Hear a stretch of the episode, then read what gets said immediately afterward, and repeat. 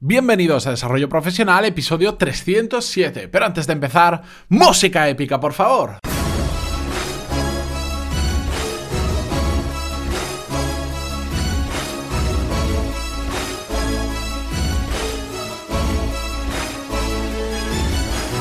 Muy buenos días a todos y bienvenidos un día más, un miércoles más a Desarrollo Profesional, el podcast donde ya sabéis que hablamos sobre todas las técnicas, habilidades, estrategias y trucos necesarios para mejorar cada día en nuestro trabajo. El episodio de hoy volvemos con una, nueva entrega, que me lío, de la serie de buenos hábitos donde ya sabéis que estamos trayendo a diferentes profesionales de diferentes sectores para que nos cuenten sus buenos hábitos profesionales y personales que les hacen, hacen que hagan su trabajo mejor.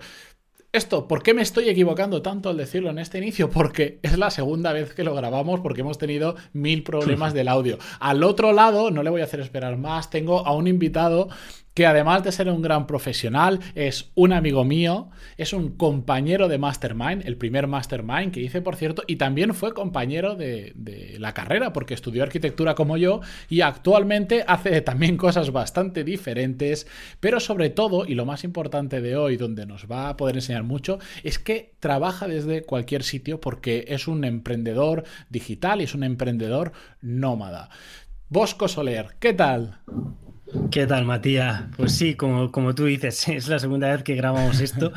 Ya no podemos hacer las gracias que, habían salido en la primera, pero bueno. Nos iban a contratar de buena fuente, pero bueno, dejémoslo, sigamos en nuestros negocios. ¿Qué tal? ¿Cómo estás? Muy bien, Matías. Pues aquí con ganas de, de esto, de estar en tu podcast. Un auténtico placer.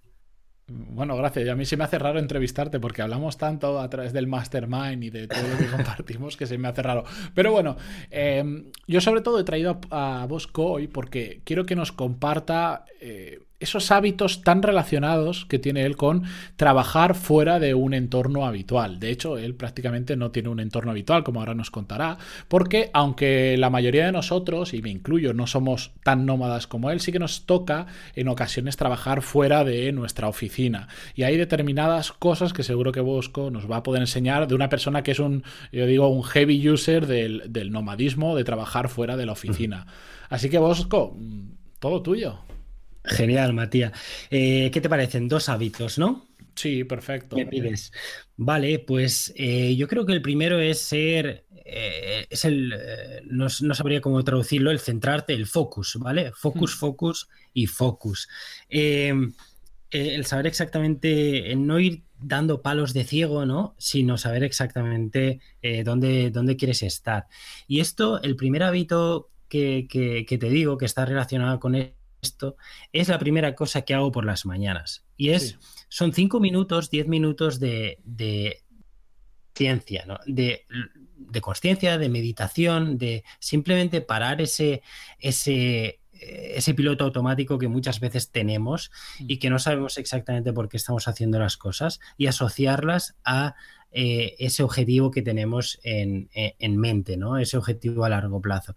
Que, ejemplos, ¿vale? Em, puedes, eh, eh, puedes levantarte, pues decir, bueno, pues tengo que ir a trabajar, ¿no? A, ganarme el sueldo, o tengo que, escribir una entrada o grabar un podcast, o, tengo que trabajar para este cliente, ¿no? Y muchas veces lo hacemos casi sin pensar y, vivimos en piloto automático. Y ese, esos cinco minutos por la mañana, esos cinco minutos de decir, vale, eh, ¿por qué estoy haciendo esto? ¿Dónde quiero estar dentro de 10 años?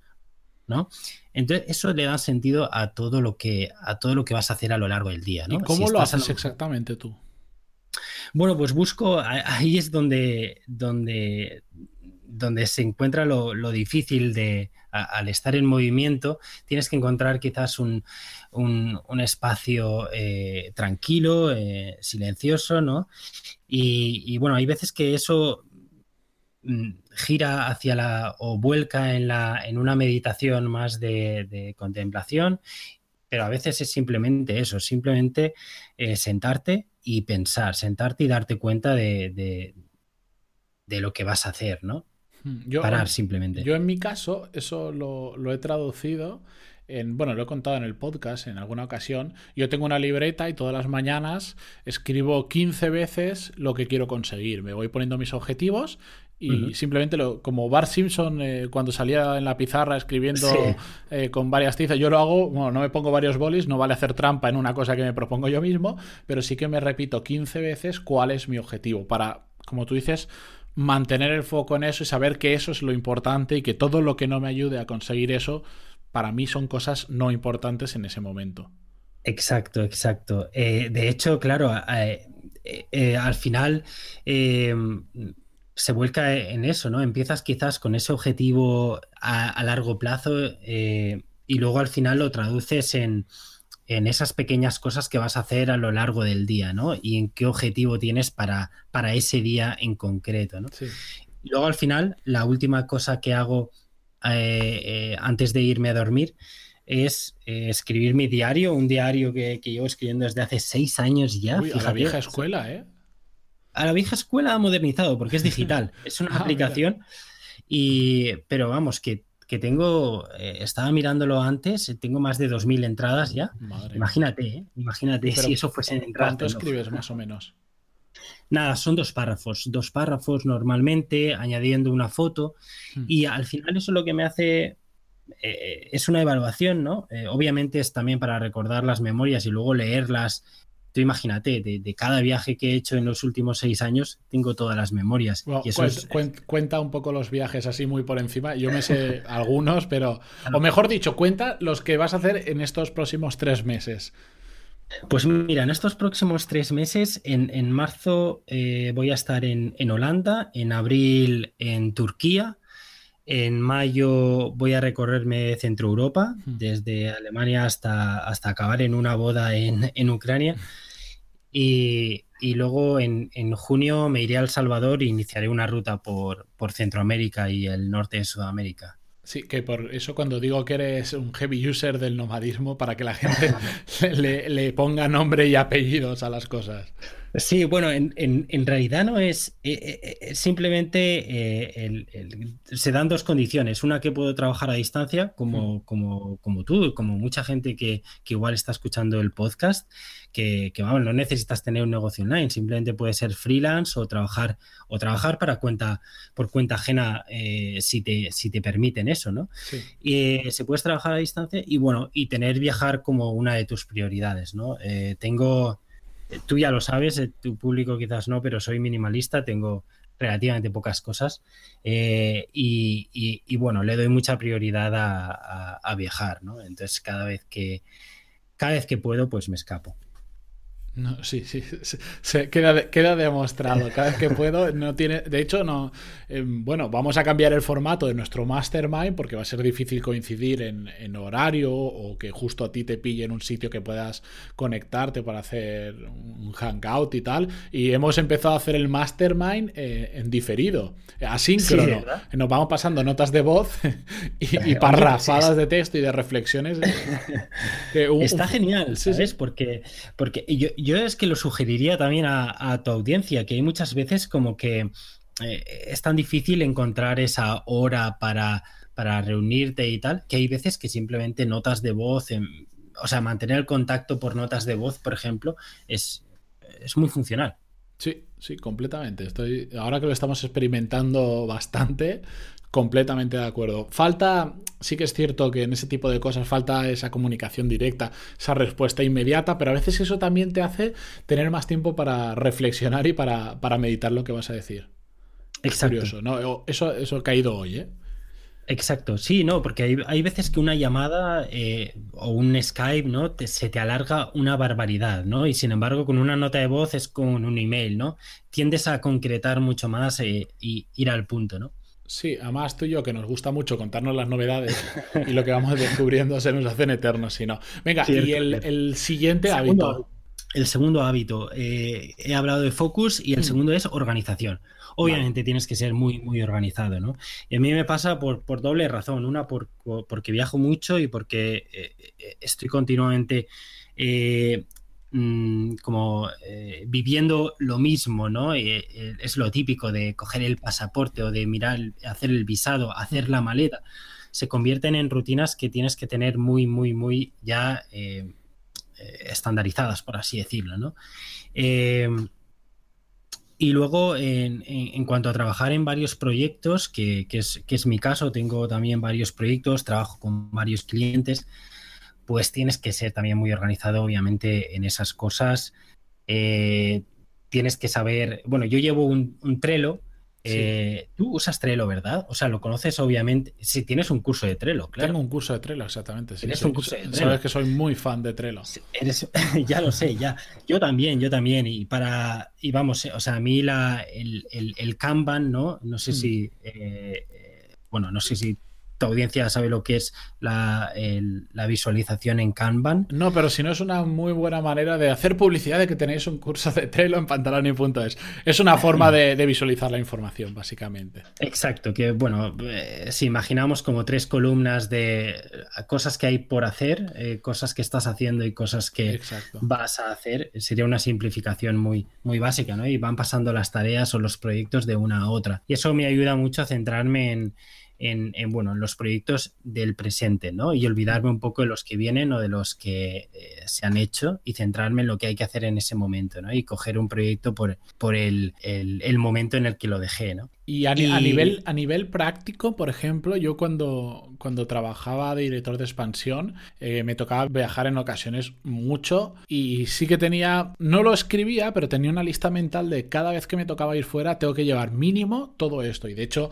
eh, estaba grabando el podcast también a la vez y, por ejemplo, siempre y ahora también viajo con un micro en la mochila. ¿Tú qué, es, qué es el indispensable en tu mochila hoy en día?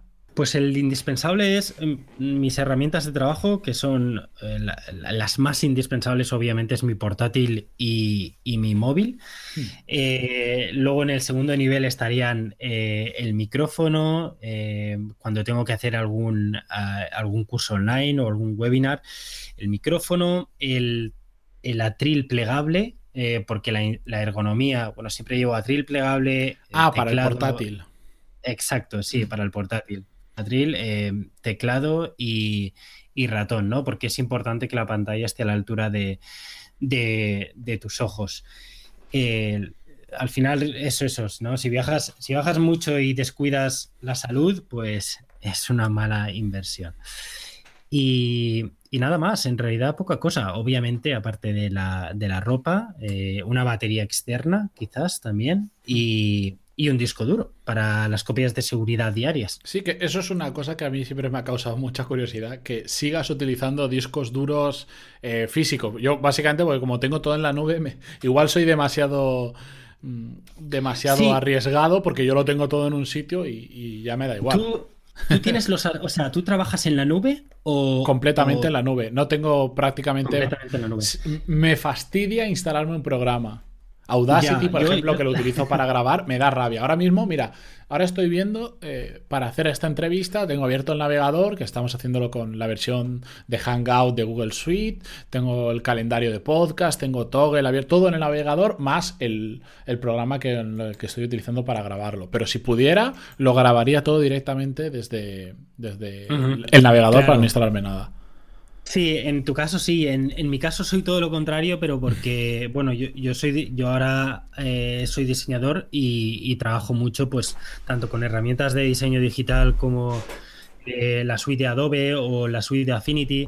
Sí. Eh, que las versiones web están muy capadas normalmente. Claro, claro, claro. Y, y bueno, la, tampoco sabes la eh, el, el, internet que te vas a encontrar eh, en los países que visitas, ¿no? Igual no tienes internet o es muy mal internet, no puedes, no puedes depender solo, solo de eso, ¿no? tienes que seguir trabajando offline, sobre todo en, esas cosas, ¿no? entonces, bueno, lo que hago es eh, sería un error no tener una copia de seguridad online porque obviamente en cualquier momento puedes perder la mochila, te la pueden robar y eso es algo que, por favor, lo voy a aprovechar para decirlo usad copias de seguridad, por favor, tened copias de seguridad. No tendrás acciones, en tiendas de disco duros.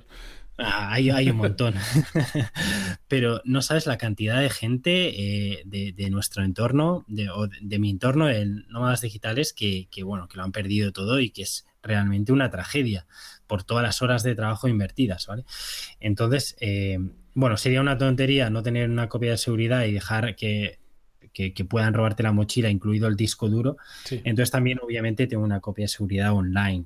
no es que trabaje online, sino que diariamente se, hace la copia de seguridad. Ya, yo es que igual tengo demasiada fe ciega en Google y, me parece que como son prácticamente intocables, no les va a fallar nunca porque ellos ya tienen sus propias copias de seguridad de mi información. Pero yo me acuerdo en cuando estudiábamos arquitectura, ahí aprendí la necesidad de una copia de seguridad. No sé si te pasaría a ti en su momento, pero estar a punto de entregar un proyecto, eh, archivo corrupto y decir, uy, que no tengo ninguna copia de ese archivo. Entonces empiezas a hacer copias como loco en diferentes discos duros y empiezas a darte cuenta de lo importante que es organizar los archivos. Porque yo me acuerdo, eh, mucha gente empezaba, ponía eh, casa Matía, casa Matía buena. Hacía otra copia, Casa Matía, buena, pero esta la de verdad. Y se iban haciendo nombres en lugar de poner 1, 2, 3, 4 a la versión. No, totalmente. Yo la verdad es que puedo. Yo creo que estoy en el. me paso un poco, ¿no? Y estoy en el extremo ya de demasiado organizado en cuanto a tener pautas para nombrar archivos. Eso eh, para mí es súper importante. Pero sí, sí, es, muy importante. Sobre Justo la semana pasada lo decía lo decía hace unos episodios, lo importante que es cuando organizas información tener ese tipo de pauta porque te facilita mucho después encontrarla. Exacto. Son trabajos de segundo que te ahorran horas. Exacto, yo tengo varias notas donde tengo especificados los workflows, ¿no? Los, las, ya sea para crear una web, ya sea para eh, o, modificar algo, ¿no? Y tengo el workflow. ¿Por qué? Pues porque como estoy en, abierto, tengo tantos campos abiertos que puedo estar pues montando un proyecto online, que puedo estar haciendo un diseño o imagen de marca de algo, hmm. que igual no toco no hago algo en dos meses y cuando quiero hacer algo, no sé si te pasa a ti, ya no me acuerdo cómo lo hago. Además es que mi memoria es nula. Eh, entonces, pues siempre me lo pongo, tengo ahí un workflow en plan de, pues uno, hace esto, dos, hace esto, tres y, así, así lo hago. y ahí todas las pautas de organización, bueno, sí, sí, no, no, sé qué haría yo sin, sin organización. Eh, completamente de acuerdo. Yo también soy de. Tengo la memoria excesivamente selectiva. Y salvo que sean cosas muy importantes, se me suelen pasar. Por eso me. Todo lo que sea para mí importante, últimamente me envío un email.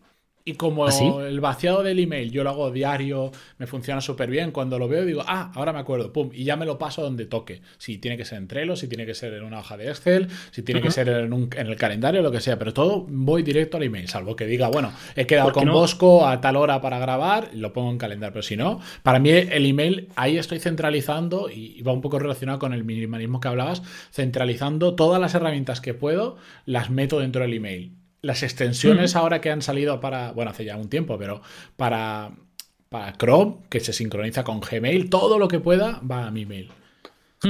Yo fíjate, eh, uso eso, pero a través de los recordatorios de, Google, porque como está, como uso Google Calendar también y, y uso Inbox, no Inbox de Gmail, Sí. Pero que es muy valiente. Recordatorios. Tío, a mí me encanta Inbox. Yo no puedo, ¿no? Lo, he intentado muchas veces, pero no puedo, ¿no? Me parece demasiado complejo para lo fácil que es tener una listita de emails y ya está. Pero bueno, para gustos, colores. Ah. Sí, exactamente. O sea, hay tantas herramientas que al final es. Sí, la que mejor te funcione. exacto, las que mejor se adapte a tu flujo de trabajo. Sí, pero mira, de hecho, si la gente me lo pide, haré, haré un curso de inbox, porque a pesar de no utilizarlo, lo controlo bastante porque básicamente soy un friki de todas estas cosas, ya lo sabéis, así que me lo apunto. si, si la gente me lo dice, me lo apuntaré para más adelante. Pues sí, oye, yo, mira, te lo recomiendo. la primera votación ya la tienes por mi parte. De hecho, yo tengo ganas, lo he dicho creo que alguna vez, eh, de hacer una, una extensión para el navegador que te ordene los emails al revés. Te ponga el más viejo, te lo ponga arriba y el más nuevo abajo. Que no entiendo por qué eh, automáticamente Gmail lo que hace es te está obligando a procrastinar casi los emails, porque el más viejo te lo deja abajo mm. y, no, y ya sabes que somos consumidores de lo nuevo.